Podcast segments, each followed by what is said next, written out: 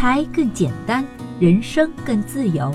亲爱的减七理财的小伙伴，大家周五好，欢迎收听减七理财周报。每周新闻那么多，听减七说就够了。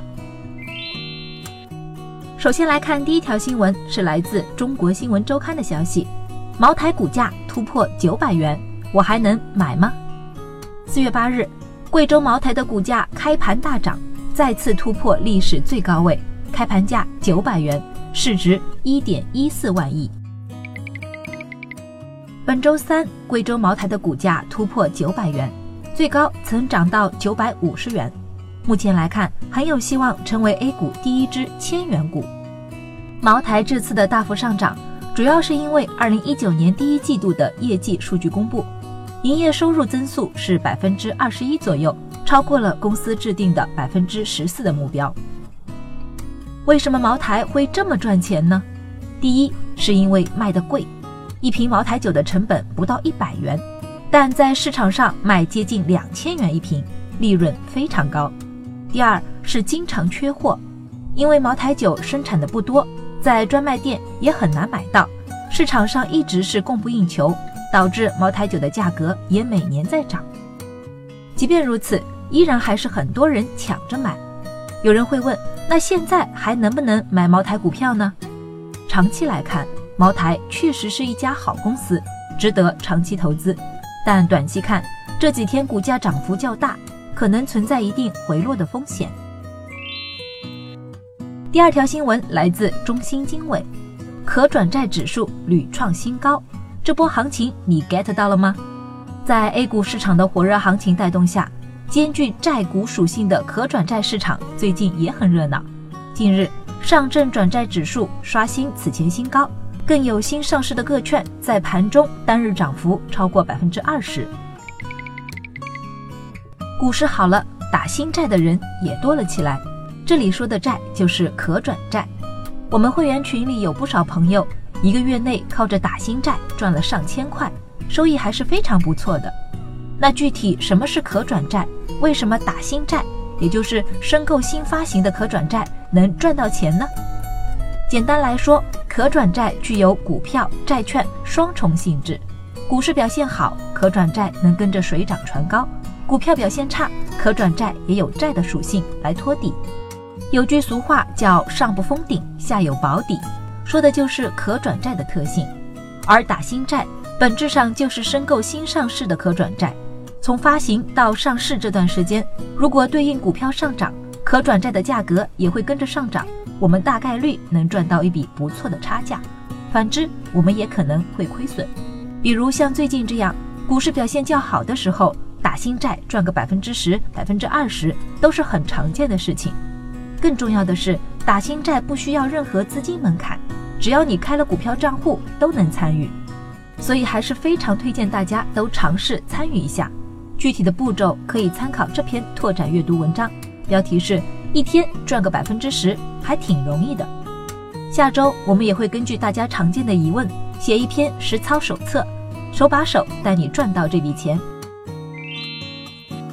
第三条新闻来自于每日经济新闻，老乡进城了，这些大城市将全面取消落户限制。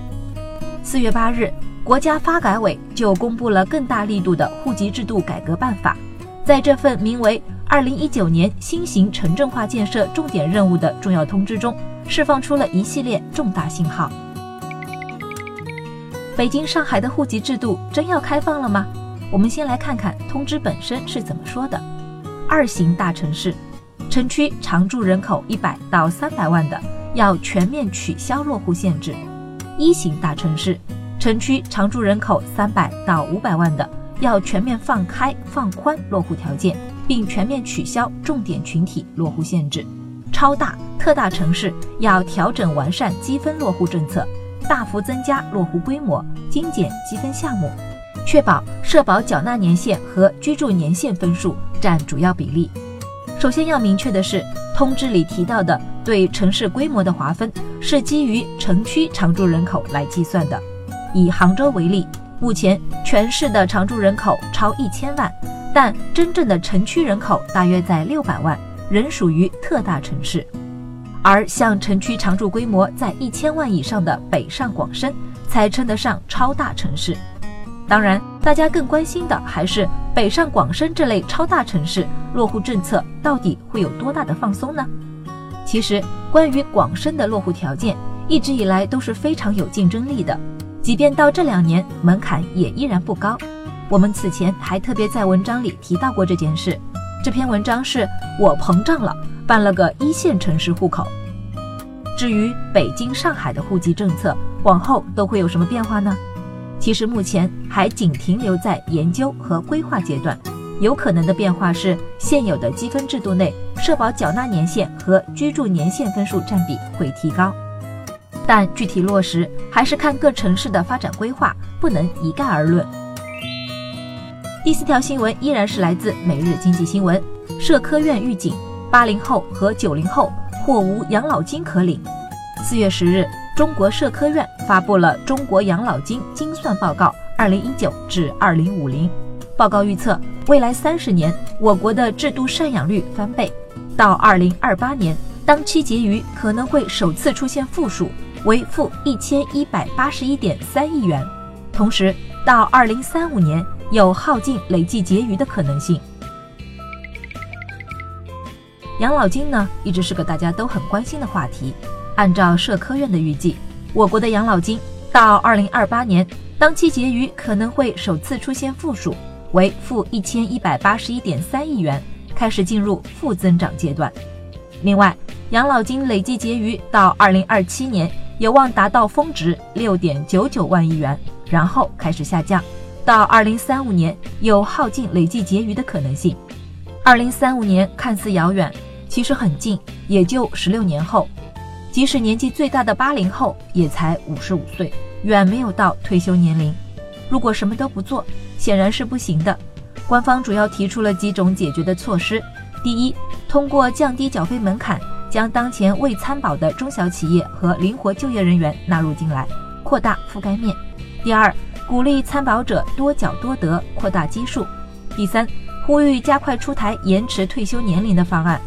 这三种方案呢？的确，一定程度上可以缓解养老金短缺的问题，但是呢，养老对于我们每个人来说是一件人生大事，所以我们自己也要提前进行规划，不要等到需要钱了才想到要去投资理财，在我们年轻时就应当开始为自己的养老提前做准备。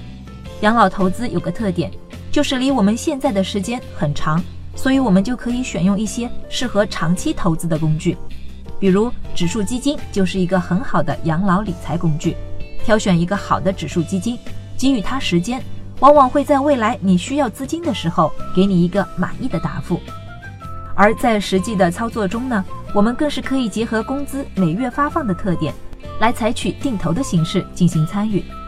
总之，求人不如求己，在官方进行改善的同时，我们也要为自己想好解决方案。最后来到了一句话新闻时间，皇上你也该知道一下。来自人民网的消息，天弘基金四月九日发布公告称，取消此前对天弘余额宝设立的个人交易账户持有额度、个人交易账户单日申购额度限制。这意味着用户购买余额宝将不再受单日申购两万元和个人最高持有十万元的额度限制。来自华尔街见闻的消息。